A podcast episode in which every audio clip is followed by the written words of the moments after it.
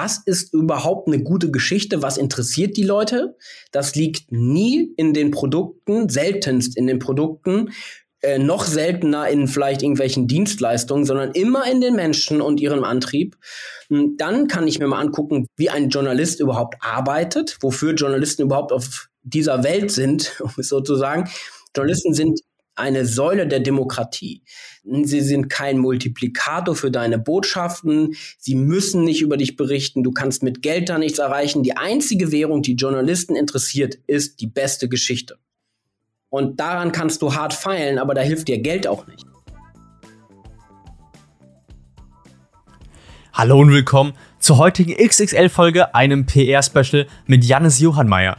Im Februar 2020 hatte die PR-Agentur The Trailblazers gegründet. Wieso ist Kundeskönig vorbei, fragst du dich jetzt vielleicht? Das war ein Zitat von ihm aus dem Podcast. Alles verändert sich, aber bei den Köpfen der meisten Menschen ist die Kommunikation immer noch gleich. Wir sprechen darüber, was genau ist der Unterschied zwischen Marketing, also Ads, Werbung und so weiter und eben PR? Bei PR geht es grob gesagt um Storytelling, also um Geschichten. Wie du mit Sicherheit weißt, redet man mit anderen ungern über Fakten und Zahlen, sondern deutlich lieber über Geschichten. Und genau darum geht es eben, um in Zeitungen, Fernsehen, etc. reinzugehen, statt mit stumpfen Rabatten. Und man baut eben ein Vertrauen zur Marke nach und nach mit dem Kunden auf. Auch sprechen wir darüber, was eben essentielle Tipps für den Anfang in der PR sind, beispielsweise eine Presseseite, professionelle Bilder, Fakten, Visionen auf der Website haben und viele, viele weitere Tricks. Erzählt euch Janis in der Folge. Grob gesagt ist es wie ein Pitch Deck mit dem Investor. Es ist keine Garantie, aber es erhöht eben die Wahrscheinlichkeit ungemein, erwähnt zu werden und eben einen Artikel zu bekommen. Besonders gehen wir auch darauf ein, wie wichtig es eigentlich ist, eine Beziehung zu Journalisten aufzubauen und sich mit ihnen zu beschäftigen, bevor man ein Gespräch anfängt oder eben in Interaktion geht auch dafür hat Janis bestimmte Tipps für euch, wie beispielsweise die Karte der gleichen Herkunftsregion und so weiter. Zum Schluss hat Janis auch ein Gewinnspiel. Zum, zum Schluss hat er auch ein Gewinnspiel für dich vorbereitet, welches eben dein PR-Game auf das nächste Level bringen kann. Er verlost nämlich mit mir gemeinsam an drei Leute einen kostenlosen Zugang zum The Trailblazers PR Studio, womit du eben nochmal Neues zu PR lernen kannst, um damit anzufangen.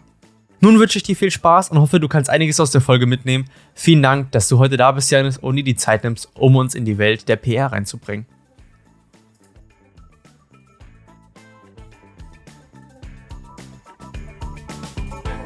Ja, äh, hallo liebe Welt und äh, das ist ja kein Zeitnehmen, das ist ja ein Geschenk von dir, dass ich hier ein bisschen was erzählen darf. Mega, danke. Freut mich sehr, dass du heute da bist. Nochmal für euch da zu Hause am Hörer, am Apparat. Janis hat Medienkommunikation, Journalismus und Kommunikationswissenschaften studiert und anschließend in einigen Unternehmen als PR-Berater gearbeitet. PR, für alle, die es nicht wissen, heißt Public Relations. Im Februar 2020 hatte dann seine aktuelle Neugründung, seine aktuelle Agentur The Trailblazers gegründet. Eine moderne Kommunikationsagentur und was genau sie von den klassischen Kommunikationsagenturen unterscheidet und was sie anders machen, das erzählt er heute. Erstmal direkt meine erste Frage. Weshalb bist du eigentlich aus dem Angestelltenverhältnis in der freien Wirtschaft rausgegangen und hast deine eigene Agentur gegründet? Was waren da so die Beweggründe? Es ist eigentlich sehr einfach. Ich glaube, dass ich immer schon unternehmerischen Spirit oder Unternehmertum in mir drin gehabt habe. Nur hat mir keiner gesagt, dass es das ist und ich wusste nicht, wie man das auslebt. Deswegen waren bei meinen Festanstellungen immer alle irritiert, wie ich so ticke. Und deswegen hat das ehrlicherweise nie so ganz ganz, ganz klassisch ja. geklappt und das war dann nur der logische Schritt, äh, weil ich dann gemerkt habe, ach krass, man kann ja auch sowas machen. Fett. Wie unterscheidet ihr euch dann von einer klassischen PR-Agentur, die im Prinzip einfach nur ähm, die verschiedenen Posts nimmt und daraus irgendwie Pressemeldungen oder sowas bastelt? Welchen Ansatz geht ihr da? Ja, ich glaube, erstmal sind wir als Agentur so gestrickt, dass wir uns schon mal nur für eine wünschenswerte Zukunft einsetzen. Das heißt, wir arbeiten nicht mit jedem zusammen, der uns Geld mhm. gibt. Ja. Wir machen da schon irgendwie so ein, ähm, ja, ich will jetzt nicht sagen, dass wir ein Casting machen, das ist Quatsch, aber wir gucken uns die Leute schon sehr genau an und mhm. bestimmte Branchen schließen wir aus und uns geht es wirklich darum, mit unseren Partnern, die wir übrigens nicht Kunden nennen, weil, wie gesagt, das Verhältnis alleine passt niemals. Kunde ist König, ist vorbei. Ähm, das kann überhaupt gar keinen Sinn machen, wenn dir auf einmal mhm. ein Jurist sagt, wie Kommunikation auszusehen hat, dann ist was fundamental falsch ich gehe ja mhm. auch nicht für ihn zu Gericht. Aber ähm, da, da sind so ein paar Sachen schon drin.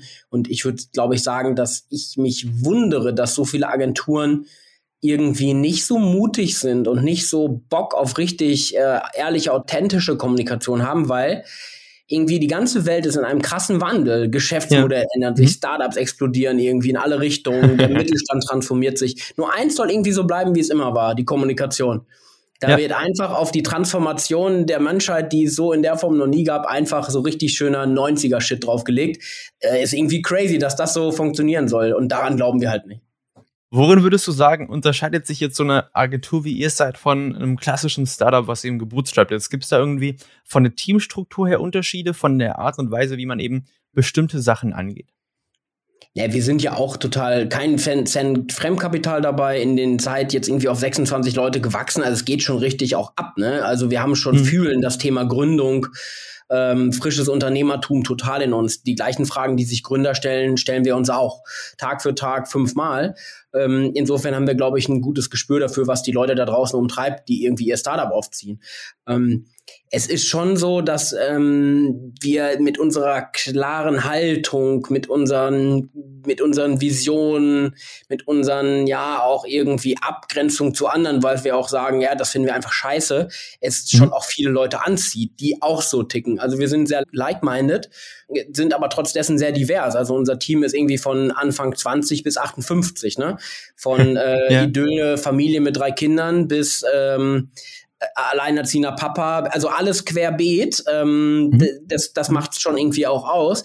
Aber das, was alle eint, ist wirklich so dieser, dieser ehrliche Glaube daran, dass Kommunikation die höchste Lebenskompetenz ist, die der Mensch haben kann und dass man mit Kommunikation aus ja, aus wirklich beschissenen, bösen, schlimmen Dingen trotzdem Nummer eins sein kann, was sehr gefährlich ist in unserer Welt. Also siehe Politik, siehe aber auch ja. bestimmte Unternehmen.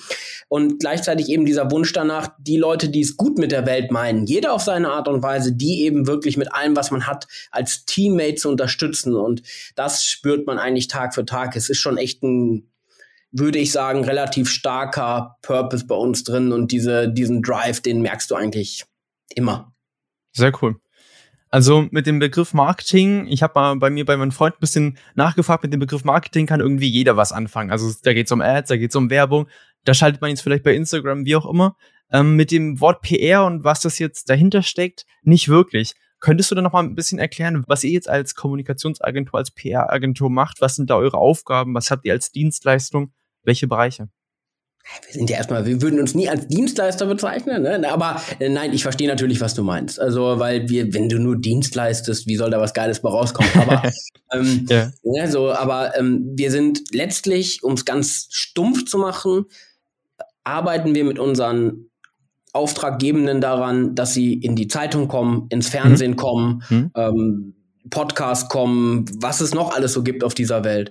Und daran kann man vielleicht auch sehen, wie wir vorgehen. Also wir arbeiten mit unseren Partnern halt daran, die richtigen Stories zu arbeiten. Wir machen Storytelling und wir reden über Themen und nicht über Produkte, über die Menschen statt in irgendeiner Form irgendwelchen Zahlen, weil wir das als gelernte Journalistenbude, was wir alle eigentlich sind, ähm, so gelernt haben und das hat ja irgendwie auch Kommunikation für uns immer ausgemacht. Das kennt man ja auch aus dem Privaten. Mhm. Man redet jetzt nicht so viel über die Sachen und Fakten, sondern über Meinungen und Probleme, heraus Herausforderung. Da liegt einfach die Musik in der Kommunikation und das machen wir auch. Und wir verlangen auch von unseren Partnern, dass sie über ihre Herausforderungen reden und auch über ihre Fehler und auch über die Dinge, die vielleicht komplett in die Hose gegangen sind. Und ähm, wir versuchen das wirklich glaubwürdig dann in die Öffentlichkeit zu bringen und aber eben über Themen zu kommen und nicht stumpf äh, kauf jetzt zwei Sachen zum Preis von einer, sondern viel viel ja. subtiler. Und bei der PR geht es mhm. darum letztlich ein ich sag mal, ein Bild in der Öffentlichkeit aufzubauen, langfristig, nachhaltig Vertrauen zu schaffen, Reputation aufzubauen, Glaubwürdigkeit zu bekommen und dann kann so eine Disziplin wie Marketing überhaupt meiner Meinung nach erst ansetzen, weil wenn ich den Unternehmen und Menschen nicht vertraue, dann würde ich denen wahrscheinlich auch irgendwie nicht eine coole Aktion abkaufen, was ich da jetzt irgendwie der, warum ich jetzt genau dieses Auto mir kaufen soll oder so. Und ich glaube, mhm. das miteinander zu koppeln ist wichtig, aber grundsätzlich muss man verstehen, hat PR und Marketing grundverschiedene Ziele mm, und wir sind keine Verkäufer und das ist auch nicht unser höchster Treiber. Wir wollen wirklich Vertrauen und Reputation aufbauen um dann ganz andere Dinge in der Öffentlichkeit wahr werden zu lassen. Worüber ich mich heute besonders gefreut habe, ist, dass wir heute eine Art PR im Prinzip Special machen. Also hier heute kannst du mal deine Tipps geben an die jungen Zuhörerinnen und Zuhörer, an die Leute, die jetzt irgendwie vorhaben zu gründen, Leute, die schon gegründet haben, ihre eigenen Startups haben und eben die ersten Schritte in Richtung PR gehen.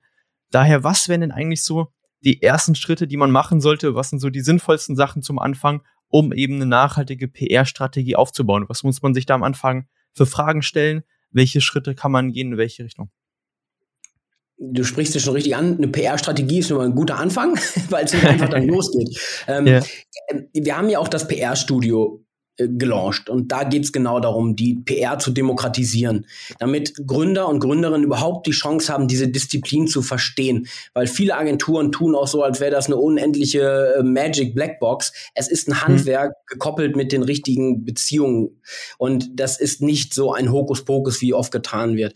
Und was mir besonders wichtig ist beim Thema, wenn ich richtig irgendwie irgendwann mal in der New York Times landen möchte als Startup oder wo auch immer, ich brauche erstmal eine Vision, Mhm. Ich muss wissen, was Storytelling ist. Also was ist überhaupt eine gute Geschichte? Was interessiert die Leute? Das liegt nie in den Produkten, seltenst in den Produkten, äh, noch seltener in vielleicht irgendwelchen Dienstleistungen, sondern immer in den Menschen und ihrem Antrieb. Hm, dann kann ich mir mal angucken, wie ein Journalist überhaupt arbeitet, wofür Journalisten überhaupt auf dieser Welt sind, um es so zu sagen. Mhm. Journalisten ja. sind eine Säule der Demokratie. Die haben, sie sind kein Multiplikator für deine Botschaften. Sie müssen nicht über dich berichten. Du kannst mit Geld da nichts erreichen. Die einzige Währung, die Journalisten interessiert, ist die beste Geschichte. Und daran kannst du hart feilen, aber da hilft dir Geld auch nicht. Das, das musst du wirklich in dir drinne finden, was diese Geschichte ist. Und ähm, also ein ganz stumpfer Tipp.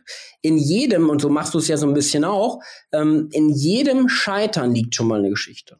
In, in jedem Rückschlag liegt eine Geschichte. Immer mhm. in den, warum hast du dein Startup gegründet, liegt eine Geschichte. Und lass die Leute wirklich hinter die Fassade deines Unternehmens gucken und mach dich anfassbar, mach dich greifbar. Formulier auch so, dass es jeder verstehen kann und verfallen nicht in so gerade Startups rund um Technologie verfallen natürlich komplett oh ja. in, in ihre mhm. Bubblesprache. Journalisten sind Querschnittsidioten im positiven Sinne. Die sind es gewohnt, sich in fünf bis acht Themen am Tag einzuarbeiten, aber immer nur maximal auf so ein 80-Prozent-Level. Und Journalisten haben teilweise bis zu 500 Mails in ihrem E-Mail-Postfach. Die warten nicht auf den nächsten Gründer. Ganz bestimmt nicht. Die haben genug andere Dinge zu tun. Und es gibt dann ja auch noch so Themen wie jetzt Corona, Krieg, hm. ähm, große Wirtschaftskrisen oder ähnliche Dinge. Ähm, du musst wirklich schon absolut unique sein und was ganz Besonderes da draußen erzählen können, um da überhaupt gehört zu werden. Und das Verrückte ist bei Pressearbeit, ich liebe ja Startups dafür, dass sie eigentlich alles selbst machen, sich alles selbst erschließen und alles selber irgendwie regeln. Mega. Nur bei Presse hat man oft nur eine Chance.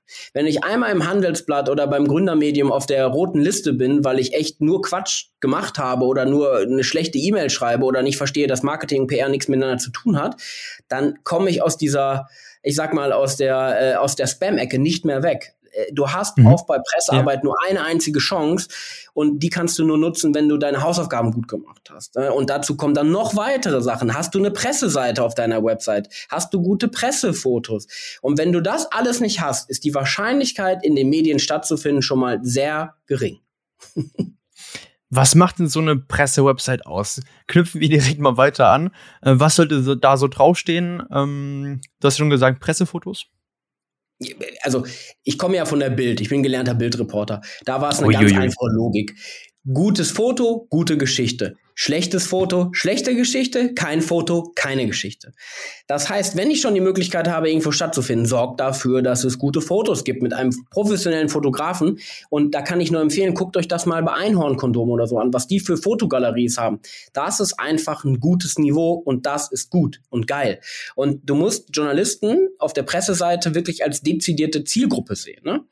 Die mhm. haben ganz eigene Bedürfnisse und so solltest du sie auch adressieren. Ähm, wirklich, sprich sie direkt an, zeig einen Ansprechpartner auf der, auf der Presseseite, äh, hinterleg auch eine Telefonnummer, nicht nur eine anonyme Mail.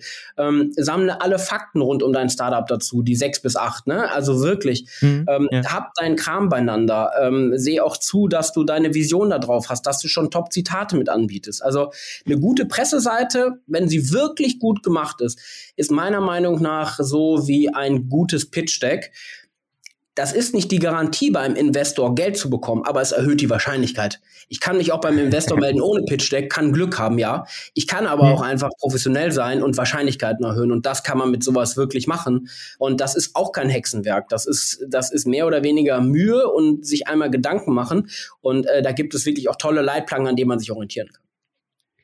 Wir haben ja schon drüber gesprochen, okay, was man, was kann man jetzt machen, um eben die Leute, die schon auf der Website drauf sind, nochmal von sich zu überzeugen. Aber wie bekommt man jetzt die Journalisten auf einen drauf, wenn sie im Prinzip eigentlich noch überhaupt gar nicht zum Unternehmen, noch nicht zu einem selber, noch nicht wirklich wissen, um was es überhaupt geht? Die werden ja sich nicht den ganzen Tag lang durch 500.000 Startup-Websites durchklicken. Nein, die haben tatsächlich Wichtigeres zu tun, egal ob Gründermedien, Leitmedien, überregionale Medien, Fachmedien oder, äh, oder internationale Medien. Äh, also für mich ähm, ist es wirklich so, ohne den persönlichen Kontakt aufzubauen zu Journalisten, ähm, mhm. hast du keine Chance. Mhm. Ähm, einfach nur eine Pressemitteilung zu, zu haben und dann Info at Handelsblatt zu schicken, ähm, da, das okay. ist wie ein Sechser im Lotto. Da würde ich wieder Lotto spielen. Ne? Äh, liest, äh, also ein ganz, ich will jetzt nicht sagen, das ist ja fast wie in der Schule, aber die Leute wollen oder die Startups wollen oft PR machen, lesen aber selber gar keine Medien richtig. Das hm. heißt, sie wissen gerade gar nicht, was thematisch da läuft. Sie wissen nicht, welche Journalisten sich um welches äh, Thema gerade kümmern. Ne? Wenn man jemanden kennt bei der Süddeutschen, der im Bereich Feuilleton arbeitet, also irgendwie Kunst und Kultur, bringt das nichts, wenn ich eine Wirtschaftsgeschichte erzählen will. Das hilft nicht. Das ist, als ja. wenn ich bei Mila sage, ich kenne da jemanden, der arbeitet im Bereich Staubsauger, ich will eine Waschmaschine kaufen. Der sagt ja auch, mhm. ja, sorry, nicht mein Bier. Ne? Also Du musst wirklich Medien konsumieren. Guck dir die Journalisten an, die es zu dir gibt. Wenn ich jetzt ein äh, AdTech bin, dann guck dir an, welche Journalisten schreiben über, über Bildung. Welche Journalisten beschäftigen sich irgendwie mit solchen Startups, die so ähnlich sind wie ich.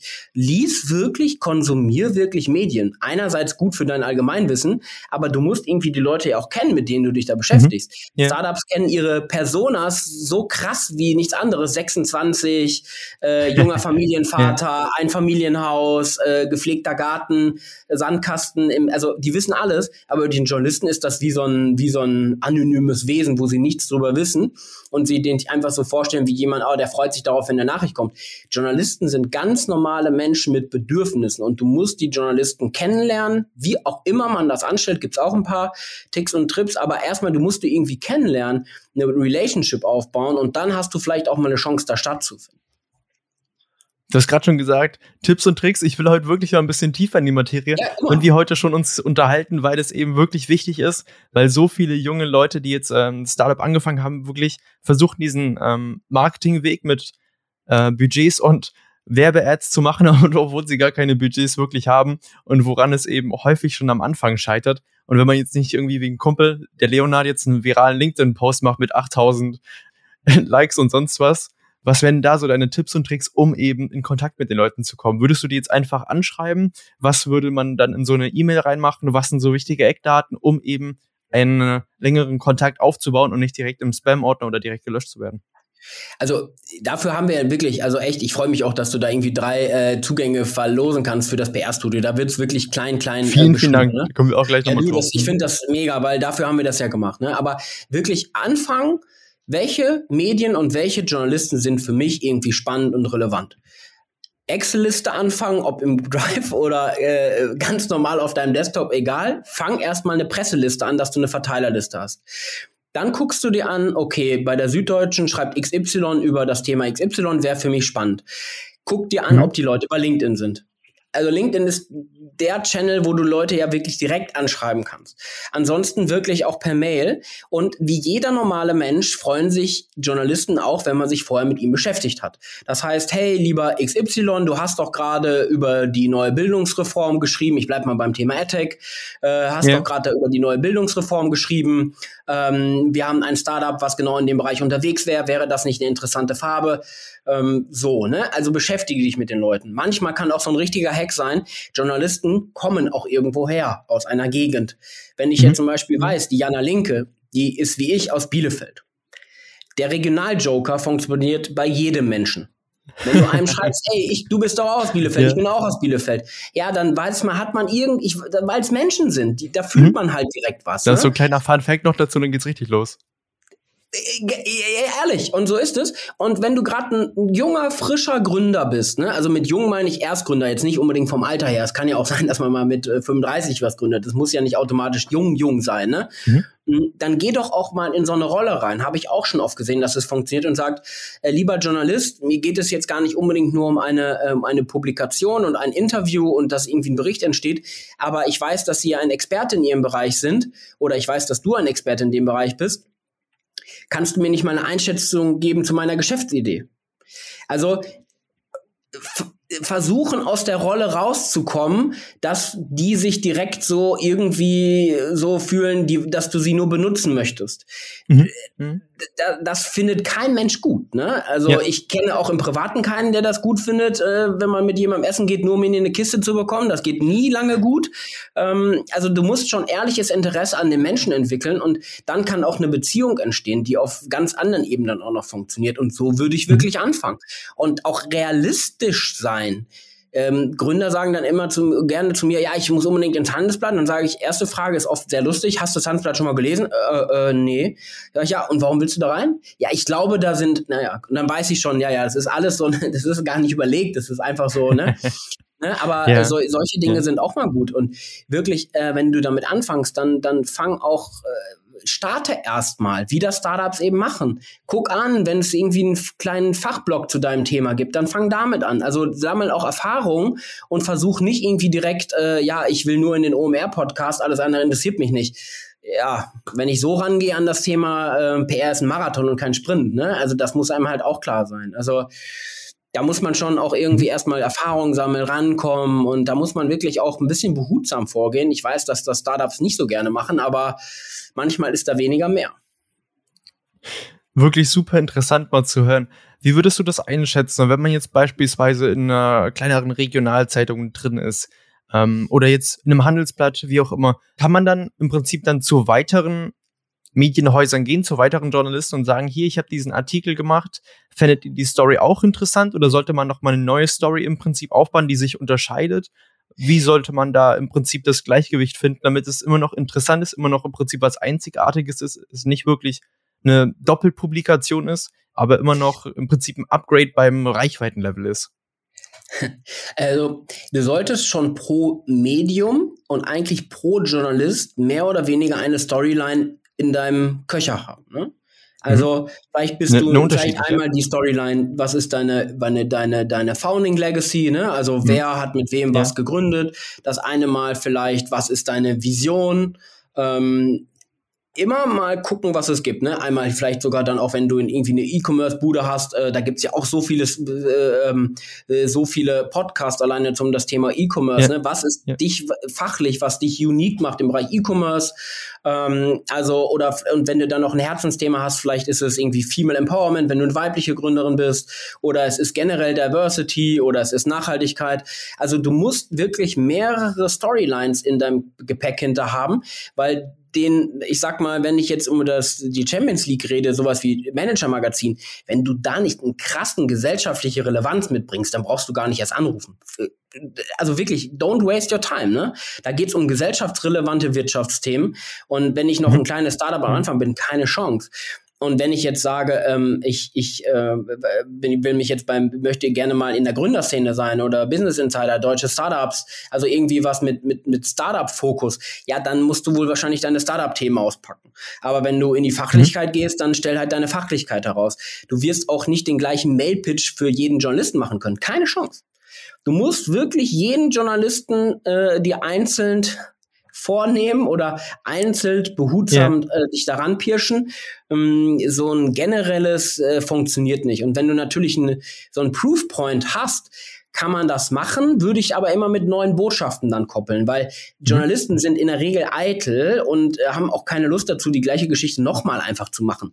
Die wollen hm. was recherchieren, die wollen was, was Neues, ja. Cooles Neues erzählen und die wollen nicht einfach, ich sag mal, die Regionalzeitung abschreiben. Das würden sie eh nicht machen. Das ist ja für die das ist ja ein Unding, gerade überregionale Medien.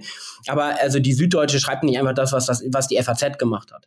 Also das wird nie, das wird nie so passieren. Und da musst du wirklich einen sauberen Blumenstrauß, so nennen wir das, einen sauberen Blumenstrauß an Geschichten mitbringen, die dann irgendwie alle funktionieren können. Und manche musst du vielleicht auch sofort wieder aussortieren. Da muss man auch mitleben können, dass manche Storylines einfach nicht funktionieren. Ähm, aber das ist ja wie im Startup auch. Wenn ich merke, manche Bereiche, manche meiner Thesen funktionieren nicht weg damit. Ne? Und das gilt dann da genauso. Und wenn ich merke, hey, das Thema, äh, keine Ahnung, äh, Female Empowerment, äh, mhm. das finde ich geil und das funktioniert, ja, dann, dann mach das. Ja. Wie würdest du die Relevanz von so kleineren regionalen Zeitungen im Prinzip sehen, wenn man jetzt gerade in seiner Startup-Gründung drin ist? Würdest du das jetzt als Trittbrett im Prinzip für weitere Medien sehen, weil es irgendwie schon mal im Internet was zu dir publiziert wurde? Sollte man das auch mitnehmen oder sollte man sich direkt konzentrieren, in diese nischigen Sachen reinzugehen? Also ich spreche jetzt nicht vom Handelsplatz, sondern wirklich dann von Nischen-Podcasts, wie du es eben gerade schon angesprochen hattest, um dann eben so reinzugehen. Das eine tun, das andere nicht lassen. Für mich sind regionale Zeitungen äh, mega, mega wichtig. Also es, Berlin Sonderrolle, da gibt's das nicht.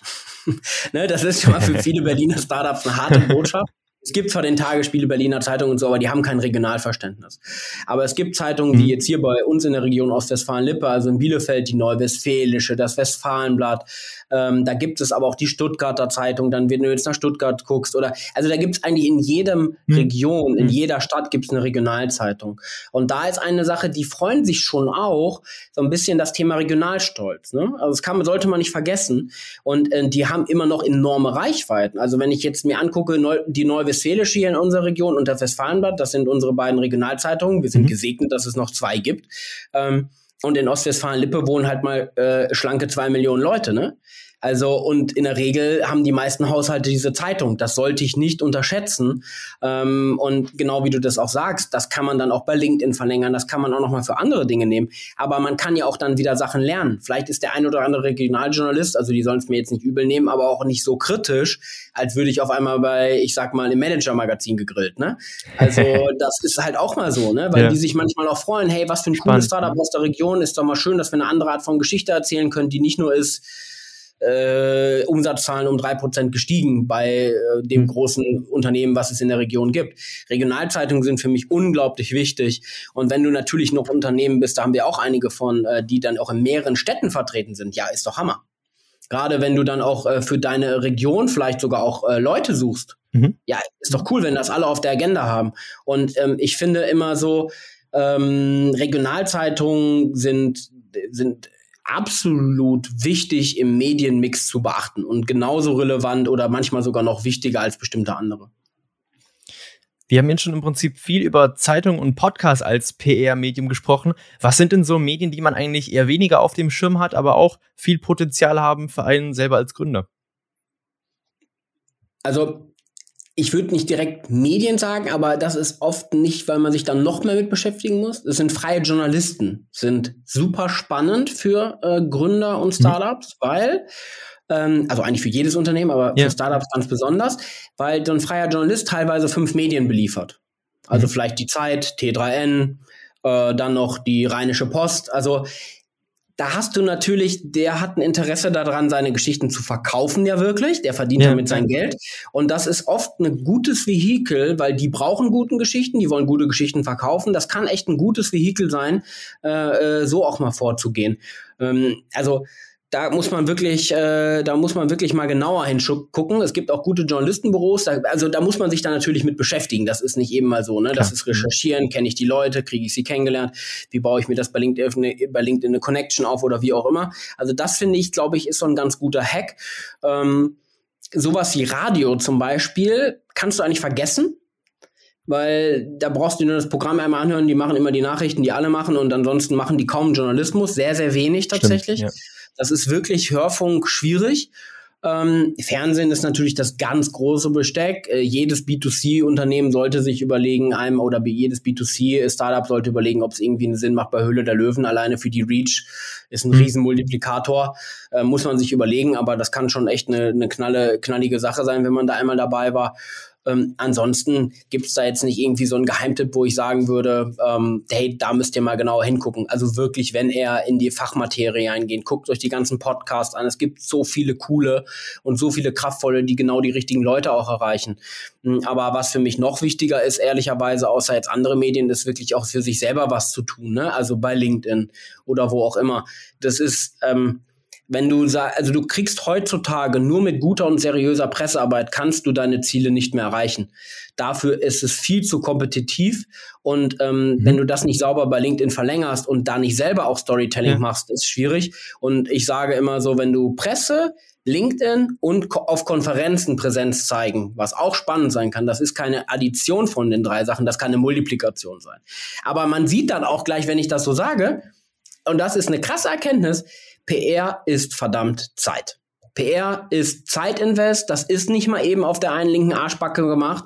Das ist nicht einmal eine Pressemitteilung geschrieben und dann ist ein halbes Jahr Ruhe. Das ist wirklich harte Arbeit. Und den einzigen Vergleich, den ich bei, bei äh, PR zulasse, äh, weil man sich darunter was vorstellen kann, zumindest das eine oder andere B2B-Startup, das ist wie B2B-Sales. Und mhm. wenn man das weiß, ja. Ähm, ja, dann muss man auch einem klar sein, was man da investieren muss. An Gehirnschmalz, aber auch an eigener Zeit und auch an, an Engagement. Und ähm, man darf dann auch nicht vergessen, äh, da gibt es dann natürlich andere Startups, die machen das auch. Dementsprechend muss ich schon wirklich Vollgas geben, um in dem Bereich irgendwie was hinzulegen. Aber wie du es eben schon angedeutet hast, grundsätzlich kostet PR nichts. Wenn ich den Handelsblatt-Reporter überzeuge, mit mir ein Interview zu machen, dann habe ich vielleicht eine Seite Interview und ich zahle nichts außer meiner Zeit und meinen Gehirnschmalz. Und wenn ich da mal gucken würde, ich würde mir die Anzeigenseite im Handelsblatt kaufen, dann ja. kostet wahrscheinlich 50.000 Euro. Ne? Also PR schon eher für Schlaue. Wir haben jetzt schon viel über im Prinzip die kostenlose Seite von PR gesprochen. Jetzt mal zu den Fakten. Wie viel würde es denn eigentlich kosten, jetzt euch äh, zu beauftragen? Angenommen, ich will jetzt das nochmal ein bisschen absteppen, habe jetzt ein paar Sachen getestet, das hat nicht so ganz geklappt. Ich will jetzt noch mal ein bisschen äh, in die professionelleren Anführungszeichen PR reingehen und das eben aufs nächste Level zu bringen, ohne noch mehr Unmengen an Zeit reinzubrennen. Also wir fangen an, ähm, also erstmal gibt's das PR-Studio, ne? da kannst du dich meiner ja. Meinung nach gu super gut educate mit Videomodulen und unserem Workbook so. Das kostet, glaube ich, 250 Euro regulär. Ähm, wir machen das ja wirklich nicht aus dem Geldthema, weil das war viel mehr Aufwand. Das ist ja, glaube ich, jedem klar, der ja schon mal jemals eine E-Learning-Plattform gebaut hat. Ähm, 30 Videomodule und eine Workbook bekommt ihr übrigens. Ja, genau, so das ist eine Menge. Also äh, das ist wirklich, also ich freue mich da auch, wenn da Leute Feedback mal äh, geben. Ich freue mich da voll drauf. Aber ähm, also wir fangen als Agentur an ähm, bei knapp dreieinhalb bis 4.000 Euro im Monat. Das ist der Retainer. Mhm. Ähm, ja. Und wir machen aber auch ein bisschen Vorbereitungszeit. Du kannst aus meiner Sicht wirklich komplett jetzt äh, unternehmerisch aus dem Bauch ge gefummelt, ne? So mit guter PR kannst du, musst du schon so um die 40.000 im Jahr musst du schon rechnen. Ähm, ob jetzt extern oder intern, das, das musst du schon so, das musst du schon kalkulieren. Also um mhm. wirklich PR zu machen.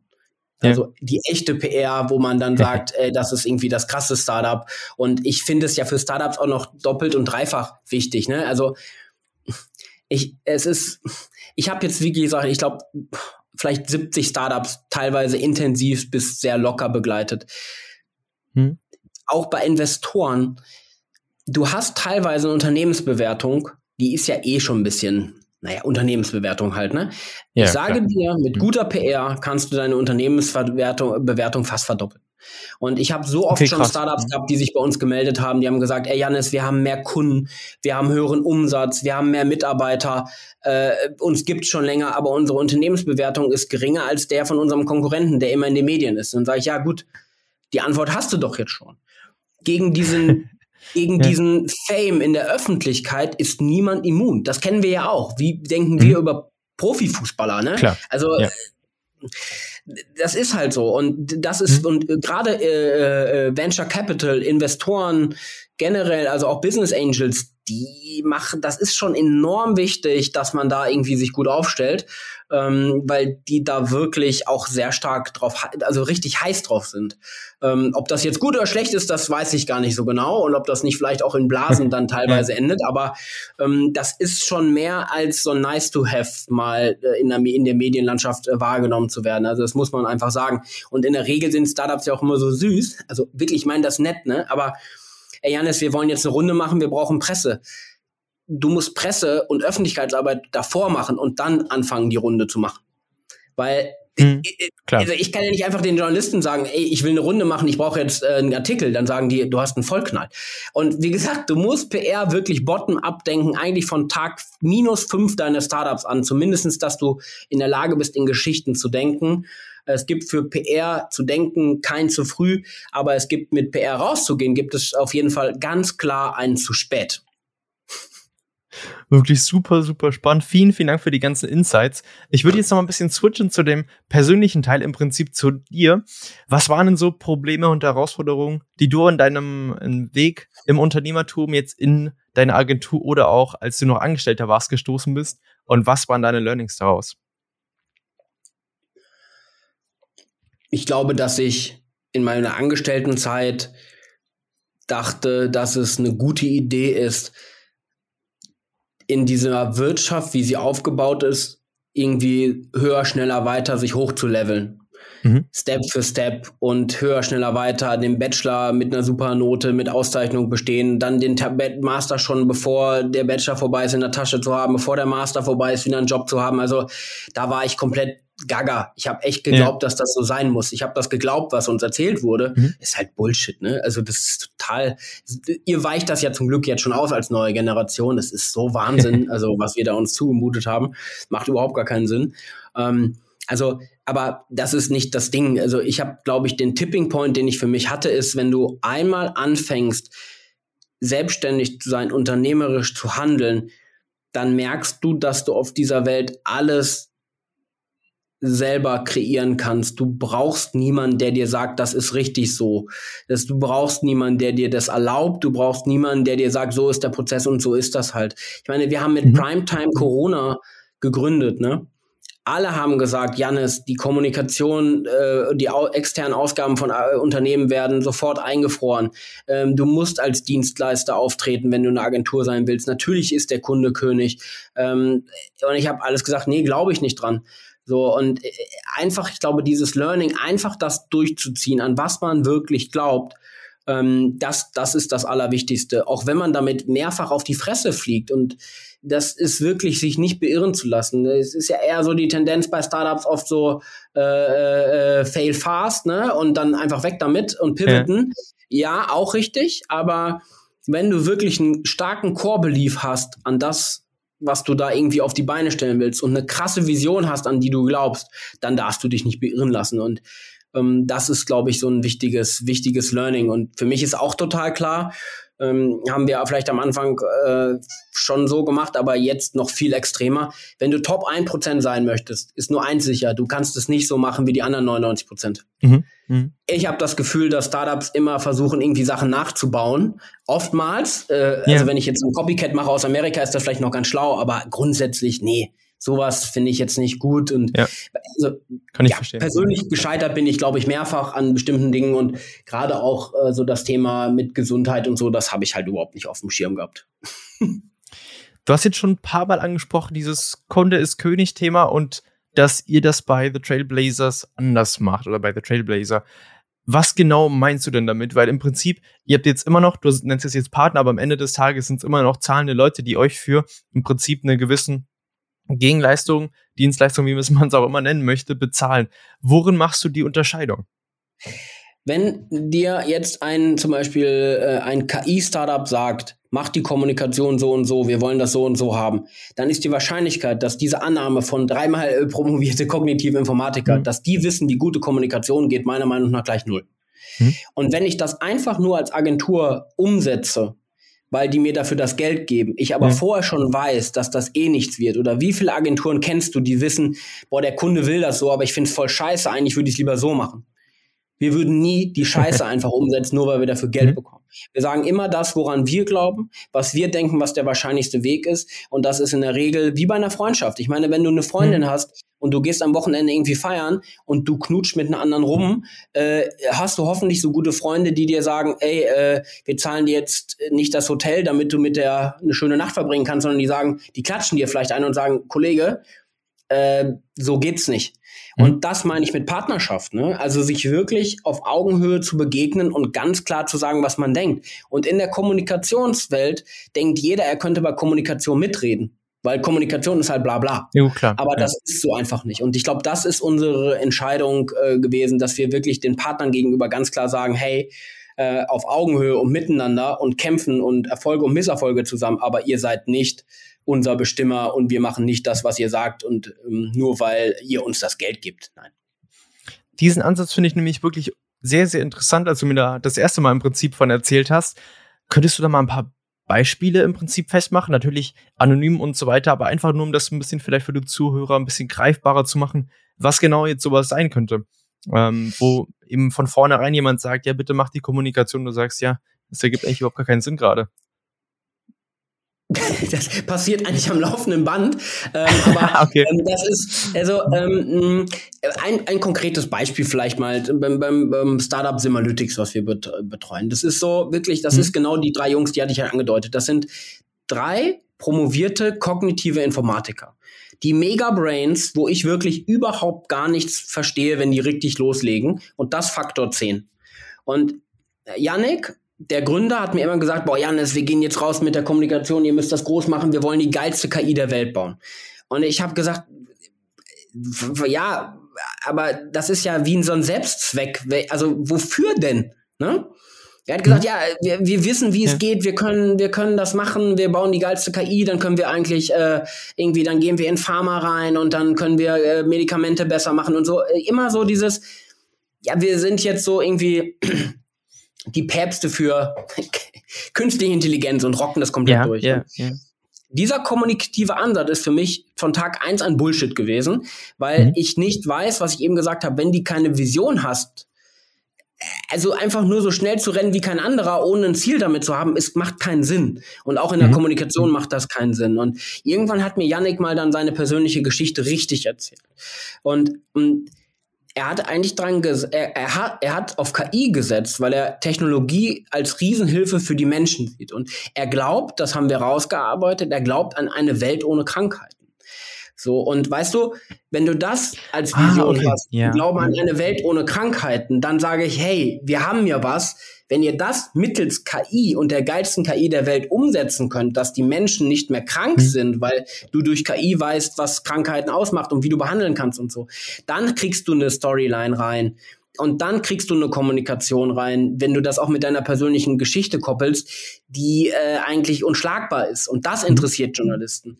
Und diese menschlichen Faktor da reinzubringen, das ist natürlich gerade für technologiegetriebene Menschen komplett nicht nachvollziehbar, ja. weil die denken, das muss doch für jeden Verstehe. jetzt die Erleuchtung sein, die wir den Leuten hier bieten. Okay, jetzt sind wir bei dem Step im Prinzip, wo wir jetzt die persönliche Story mit jemandem zusammen oder selber irgendwie aufgeschrieben haben, herausgearbeitet haben. Würde man die jetzt einfach in Stichpunkten oder ein bisschen aufgearbeitet einem Journalisten schicken oder würde man jetzt einen Call vereinbaren, wo man sich dazu verabredet und das eben bespricht oder wie, wie ist das so im Normalfall? Ähm, also ein Call vereinbaren wäre der zweite Schritt. Wenn du zum, also sobald du den Call geschafft hast, hast du schon Erfolg. Das muss mal klar sein. Ne? Also du würdest wirklich über LinkedIn oder per Mail wirklich äh, mit deiner Storyline rausgehen. Also zu sagen, hey, guck mal, ich habe jetzt mit 17 Jahren gegründet. Ähm, ich habe keine mhm. Ahnung. Das war total besonders, weil meine Eltern wollten mir das verbieten ähm, ich möchte eine Inspiration vielleicht für andere Youngster sein, die sowas machen möchten und ich habe das und das schon, also ne, darum, äh, das, das mache ich mit meinem Startup und vielleicht wäre das Thema mehr interessant, weil ähm, ich irgendwie vielleicht irgendwie erzählen könnte, wie man es trotz dessen schaffen kann, obwohl das Gesetz es nicht mal vorsieht. Also weißt du, dass man irgendwie ja. einen größeren Bogen aufspannt und das hm. sollte man dann wirklich versuchen, den Journalisten so als Geschichte anzubieten und offen gesagt, äh, hoffentlich schafft man es, das schon in die Betreffzeile zu packen, äh, weil, wie gesagt, die lesen in der Regel nicht viel mehr. Und das ist ja eh so ein Ding dabei, auch das zu bedenken. Ne? Also, du hast eigentlich 15 Worte Zeit, Menschen sich für oder gegen deine Geschichte entscheiden zu lassen. 15 mhm. Worte ist eine einzige Botschaft. Und wenn du das nicht schaffst, ähm, dann hast du teilweise wirklich schon einfach verloren. Das gilt jetzt nicht nur vor Journalisten, aber für die umso mehr. Und hm. das ist wirklich so, äh, mit, wenn du das aber alles vernünftig machst, hast du gute Chancen. Ich habe ja, ähm, ich habe ähm, ja mal mit der mit der Julia vom Handelsblatt habe ich einen spannenden Dialog gehabt und die hat mal gesagt, du Janis, ich glaube nur zwei Prozent aller Startups machen gute Pressearbeit. Also 98% Bullshit. Und mhm. ey, dann ist es, wenn man dann gut ist, gehörst du natürlich relativ schnell auch zu, der, zu den Top 2% und bist dann auf ja. einmal im Loop. Und ich glaube, dass für diesen ersten Aufschlag sich so richtig Arbeit und Zeit zu nehmen, das ist, glaube ich, schon wichtig. Und dann einfach wirklich auch nachzufassen, aber mit Bedacht nicht um 11 Uhr morgens schreiben und um 15 Uhr wieder nachfassen und auch nicht einen Tag später und auch nicht zwei Tage später. Ein bisschen aufwarten und dann noch mal vielleicht ein neues Element reinnehmen mit, hey, guck mal, ich habe gerade gesehen, du hast einen Artikel dazu gemacht, schau doch, also ne, versuch mhm. den Ball irgendwie aufzunehmen und ja, am Ende ist es wirklich wie, äh, äh ja, äh, wie Cold Sales, ne, also du gehst wirklich blank ran und Spannend, genauso ja. diese, diese Teflon-Beschichtung brauchst du auch bei dir, weil es wird eine Quote von 1 zu 10 geben, dass du Erfolg hast wirklich super, super interessant. Ich finde diesen Deep Dive heute so interessant, weil eben so viele Tipps sind, von denen, ähm, also ich habe überhaupt gar keine Berührungspunkte zu PR, absolut null. Ich bin die einzige Person, äh, also ich bin eine Person, die einfach nur Medien konsumiert, aber selber noch nicht wirklich irgendwo unterwegs war und deswegen auch gar keine Ahnung habe, wie man eben zu solchen Punkten kommt. Deswegen finde ich das umso spannender. Ja, ich finde es auch, äh, aber das ist aber auch nicht nur äh, dein Ding, sondern es, ich meine, alleine wenn man überlegt, allein in seinem Freundes- oder Bekanntenkreis, wie viele Journalisten sind denn da? Das sind wenige. Also der Berufsalltag ja, eines Journalisten ja. ist ziemlich äh, eine ziemlich kleine Gruppe und da hat man relativ wenig Einsichten. Und auch wie funktioniert überhaupt so eine Redaktion? Wann sind die Redaktionssitzungen? Wann sind eigentlich äh, äh, wann ist Druckschluss, wann, also gerade wenn du über Mag Magazine nachdenkst, ne, äh, Monatsmagazine planen ihr ganzes Jahr am Anfang des Jahres durch. Ähm, die haben einen Vorlauf, die längste Geschichte, die ich mal äh, hatte, bis sie dann im Manager-Magazin endlich war und das war wirklich für mich ein großer Moment natürlich und für den Partner mhm. umso mehr. Ähm, das hat anderthalb Jahre gedauert. Wow. Also es okay, ist, un, das ist wirklich schon, ähm, das muss man schon bedenken. Und mhm. diese mhm. Vorläufe sind halt auch so, ne? Oder guck dir Business Punk dann, das erscheint alle zwei Monate. ja. ich, äh, selbst wenn ich da heute anrufe und die sagen, und, ja, wir machen eine Story, wird zwei Monate dauern. Mindestens. Ja. ja. Ja, also das muss man halt alles verstehen. Und das ist aber, glaube ich, genau, was ich gesagt habe. Medien konsumieren, verstehen, äh, also auch äh, Kleinigkeiten, ne? Business Insider und Gründerszene gehören beide zu Axel Springer, dem Verlag. Das mhm. bedeutet, mhm wenn ich jetzt also da muss man halt verstehen, wenn ich eine Absage von der einen bekommen habe, kriege ich wahrscheinlich keine Zusage mehr von den anderen, weil eigentlich ist es eine Bude. Also und gleichzeitig muss ich auch muss ich dann vielleicht auch mal wieder verstehen, einfach nur was ich dann damit mache, ist auch egal, aber auch Handelsblatt und Wirtschaftswoche gehören zum gleichen Verlag. Hm. Also man muss auch mal verstehen, in welches System man da geht, weil und ich denke immer so Startups, auch bei den Investoren, ne, da wissen die alles, wer macht das und wer steht dafür ja. und wer brandet sich so und wer ist da unter Vertrag gefühlt, ne? Aber bei den Journalisten kompletter Blindflug, äh, äh, also wirklich kein Plan von irgendwas äh, und auch nicht, man weiß nicht, wo die Redaktionen sitzen, ob in Düsseldorf oder so. Also kein, einfach überhaupt gar keine Ahnung. Ist ja überhaupt nicht schlimm. Nur ich muss mich halt ein bisschen reinfuchsen, um die Disziplin überhaupt verstehen zu können. Und äh, wenn ich irgendwie die Chance habe, auch mal mit Journalisten komplett off Topic zu sprechen, einfach zu verstehen, wie die so arbeiten, ja, dann, dann kann das einfach nur Hilfe helfen. Ne? Also ähm, naja, also deswegen, das geht dir nicht alleine nur so.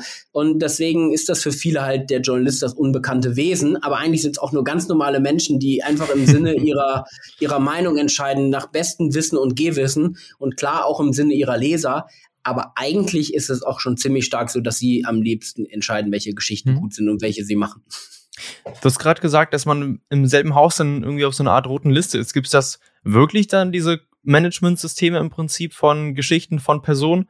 Oder ist es einfach nur abhängig von Leuten, wenn du logischerweise einmal schon mal negativ aufgefallen bist oder überhaupt gar nicht aufgefallen bist, dann fällt es auch kein zweites Mal auf? Als Journalisten ist schon eine extrem kleine Bubble. Die werden auch immer weniger. Ne? Also die Entwicklung von Medienhäusern mhm. und Verlagen, die, wenn man einmal ein bisschen sich umguckt, das ist echt krass. Es werden immer weniger Journalisten und ähm, Journalisten untereinander sprechen auch. Also okay, ja. und in Medienhäusern äh, sowieso. Und äh, jetzt irgendwie auch auf so eine Idee zu kommen, ah, ich habe die Absage bei Redakteur A des Handelsblatts bekommen, jetzt schreibe ich einfach Redakteur B an, ähm, hm. ist schon gefährlich. Ja. Weil äh, wenn das kann richtig knallen und dann kann das wirklich auch echt negativ sein, so dass du wirklich nie wieder irgendwie, weil wenn wir Leute sich verarscht vorkommen, sind sie in der Regel nicht unbedingt bereit, noch viel mit dir zu machen.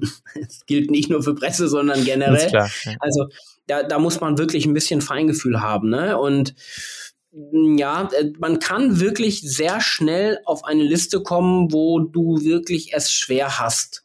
Und ähm, wenn du da irgendwie auch, es gibt, geht ja auch so weiter, wenn ich meine, Journalisten schicken einem manchmal Zitate zur Freigabe. Ne? Also das, was ich im mhm. Interview gesagt mhm. habe, kriegst du nochmal zur Freigabe. Bei Interviews müssen sie es machen, in Fließtextgeschichten nicht unbedingt. Und wenn du dann da rangehst und jedes deiner Zitate, was du wirklich so gesagt hast, einfach wieder umschreibst, weil es geiler für dein Marketing oder für dein Sales ist, das, dann sagen die halt, dann mache ich die Geschichte nicht. Also du, Ah, ne, das okay. ist wirklich, das, verstehe. Ne, weil mhm. das ist, die wollen ehrliche Geschichten erzählen mhm. und nicht in irgendeiner Form dir helfen, dein Unternehmen aufzubauen oder deine Produktverkäufe anzukurbeln. Ne? Also das muss man wirklich wissen. Und wenn du äh, Journalisten dann irgendwie auch da so in die Parade fährst und irgendwie alles durchstreichst und alles rot machst, oh, klar. Und das, das Gute ist aber, ich mache da einmal so ein bisschen das Positive auch. Ne? Gerne, sehr gerne. Und so ein bisschen ist das ja so, ne? Man hat jetzt ja fast schon Angst damit anzufangen. Das ist aber Quatsch. Wenn du es einmal gepackt hast, ne? Das ist so, wenn du vielleicht mal irgendwie, wenn du jetzt ein Problem im Badezimmer hast, irgendwie die Toilette funktioniert nicht und du hast irgendwie keinen Klempner, den du einmal anrufst, ne? Dann musst du googeln, dich damit beschäftigen. Und es ist super nervig und irgendwann findest du einen, der passend ist und dann mhm. kommt der und, und macht das okay. Ne? Ja. Das nächste Mal schwöre ich dir, weil du keinen Bock hast, dich nochmal durch den ganzen Mist zu wühlen, rufst du wieder den an, weil er halt abgeliefert hat. Auf gutem, befriedigenden Niveau. Und das Gleiche gilt auch für Journalisten. Wenn du einmal auf der grünen Liste bist, mit deinen Themen, mit deiner Story, dann rufen die dich auch wieder an. Und dann haben das die anderen auch viel schwerer, da wieder drauf zu kommen. Das heißt, du musst nicht immer brillant sein, du musst nicht immer high-performing Zitate raushauen, die Elon Musk äh, irgendwie zum Schmelzen bringen. Gar nicht. Du musst einfach nur ähm, wirklich ähm, verlässlich sein, ähm, Zeit mitbringen, ehrlich sein und schon bist du wirklich auch ein gefragter Gesprächspartner, äh, auf den die auch immer wieder zurückgreifen. Das heißt, ne, das ist so, so ein bisschen dieses Level, wenn du auf über ein gewisses Level rausgekommen bist, dann, dann, dann hast du wirklich auch ein gewisses Standing relativ schnell. Ähm, also relativ schnell muss ich leider streichen ähm, irgendwann mal. ähm, aber das, das kann schon auch funktionieren. Und dann macht es auch irgendwann sogar auch Spaß. Es macht auch wirklich Spaß, Medien am Pressearbeit gut zu machen. Mhm. Ähm, da kommen wirklich Sachen bei raus, die sind fantastisch. Und ich habe das schon ganz oft auch bei Gründern gesehen. Ähm, das finde ich ja find noch am spannendsten. Das ist ja so ein bisschen auch wie bei uns auch, wenn wir, wenn ich jetzt, ich bin ja auch nicht so wenig in der Öffentlichkeit, naja, insofern, aber die du, du, das Schönste finde ich, wenn, wenn dann Leute sich bei dir bewerben irgendwie, so, die das mhm. irgendwie cool fanden, die das gelesen haben. Und das hat für deinen Bereich Recruiting oder HR wirklich echt tolle, also tolle Auswirkungen, weil das irgendwie ein Einblick in Unternehmen ist, der ja eigentlich so nicht zu finden ist, ne, weil die Stellenanzeige, da ist, ist schon ein bisschen anders geschrieben und auf der Website in der Regel auch. Und das, das gibt einem wirklich schon großes Vertrauen. Das muss man echt sagen. Da macht das auch echt Spaß. Und wenn du da, wie gesagt, einmal, wenn du da mehrmals gute Arbeit ablieferst, dann rufen die dich auch wieder an. Und das ist irgendwie auch ganz cool. Wie hoch würdest du erfahrungsmäßig diese Wiederkehrrate sagen? Wenn du dich mal zum Durchschnitt mal vorbeischaust, ist das dann so einmal im Halbjahr oder einmal im Quartal normalerweise, wenn du jetzt ein guter Gesprächspartner warst oder einmal alle drei Jahre? Wie kann man das realistisch einschätzen?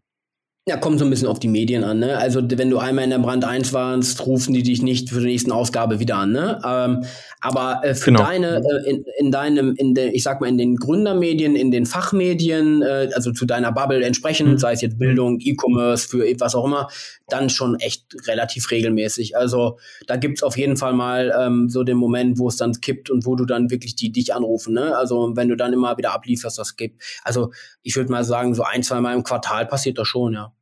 Okay. Wenn du jetzt im Prinzip, wir sind jetzt äh, am Ende der Folge angelangt, nochmal deine ganzen persönlichen Tipps, die du geteilt hast, PR-Tipps, unternehmerischen Tipps zusammenbringen musst, auch sagen wir jetzt zwei, drei, was würdest du entweder deinem 16-jährigen Ich oder eben anderen jungen Gründerinnen und Gründern und alle, die es werden wollen, einmal empfehlen? Groß denken, klein wird's von alleine. Also wirklich, traut euch groß zu denken in radikalen Utopien, in Visionen, äh, auch sich Träumereien mal hinzugeben. Das ist total in Ordnung und das öffnet den Horizont. Und das ist total auch in Ordnung, ähm, so zu sein, weil das zu Dingen führt, die heute irgendwie unmöglich erscheinen, aber die Realität von morgen sind. Und mhm. ich glaube, das kann man nicht früh genug anfangen, dieses Großdenken. Und wenn du für große Gedanken ausgelacht wirst, weißt du, dass du auf dem richtigen Weg bist. Ähm, und eine Sache, die habe ich, glaube ich, nie bewusst gemacht, aber glaube ich immer irgendwie so. Es ist, ich habe es so gemacht, aber ich wusste es nicht, dass ich so mache. Ja. Ich glaube, das ist so. Äh, nimm kein Feedback von Leuten an, die du nicht um Rat fragen würdest. Oh, das ist sehr, sehr spannend. Ah, das ist ein super interessanter Tipp. Mhm. Also wirklich, nimm dir kein Feedback von Leuten an, die du nicht selbst um Rat fragen würdest. Wenn nicht einfach einer dir sagt, ey, pass auf, wie du das machst, ist so und du denkst alter Diggo, ich würde dich wegen gar nichts fragen, lass mich einfach in Ruhe, ist auch genau richtig. Die Leute, die, die du nicht wegen deiner persönlichen Probleme, privaten Probleme oder unternehmerischen Herausforderungen fragen würdest oder generell nicht, vergiss es. Kannst du ausblenden. Damit würde ich die Folge heute mal beenden. Ich würde nämlich direkt nochmal in den Teil gehen, den du vorhin schon mal angesprochen hast. Du hast uns nämlich als Community drei kostenlose Zugänge zum The Trailblazer PR Studio geschenkt. Vielen, vielen Dank dafür erstmal. Ähm, für euch, der Preis wäre normalerweise 249 Euro. Damit bekommt ihr dann 30 Videomodule, ein sehr, sehr langes Workbook, alle möglichen weiteren Informationen. Und diesmal gibt es eben kostenlos. Das Einzige, was ihr machen müsst, ist auf den Kommentar jetzt äh, vor diesem Beitrag bei LinkedIn, das wäre jetzt bei mir Joel Heil Escobar oder eben bei Janis, wenn er es teilt, oder bei mir bei Instagram, einen Kommentar zu schreiben, wieso du es gern hättest, was dir im Prinzip PR-mäßig jetzt als nächster Schritt bevorsteht, weshalb du es gern bräuchtest und wie es dir eben helfen kann, dann würde es mich sehr freuen, auch diesen Code mit dir zu teilen. Zum Abschluss, Janis, bist du auch nochmal herzlich eingeladen, ein oder zwei weitere interessante Gründer vorzuschlagen, wo du sagst, doch, die Geschichte ist wirklich interessant, haben einige interessante Herausforderungen, Probleme oder Learnings gehabt, die eben wirklich interessant werden für die Zuschauer. Interessante Tipps. Selbstverständlich fallen mir unendliche ein. Wir haben eben drüber geredet, also für mich sind äh, Unternehmer tatsächlich oder unter Startups die gebootstrapped sind, ist für mich schon auch noch mal, oh, das ist einfach nicht, weil wir es auch sind, sondern weil da sehr viel, sehr viel Blut und Schweiß mhm. fließt und alles so unmittelbar ist. Mhm. Deswegen große, großer Macher gerade jetzt ist, glaube ich, wirklich äh, René Ruland. Der hat mir ja kurz eben drüber gesprochen, also der Gründer von MyPoster. Also Wahnsinn, wirklich. Also von, von wirklich minus fünf auf 100 äh, Millionen Euro Umsatz zu kommen und dann auch mal nebenbei noch Unique, eins der gehyptesten Startups in dem Bereich, einfach mal eben nebenbei so gekauft zu haben, ist schon krass. Und der hat wirklich was zu erzählen. Also das muss ich, oh, das, das ist schon echt einfach eine krasse Geschichte. Ansonsten kann ich wirklich nur auch empfehlen, er ist jetzt war 15 Jahre im Silicon Valley, Oliver Harnisch und ist jetzt zurückgekommen. Äh, äh, nach Heilbronn, um dort ein Startup-Ökosystem zu bauen und die nächste, also wirklich die nächste Unternehmergeneration auszubilden und da wirklich ganz frühzeitig anzusetzen, mhm. damit die Leute endlich mal lernen, wie unternehmerisches Handeln funktioniert und da Spaß Super dran spannend. haben.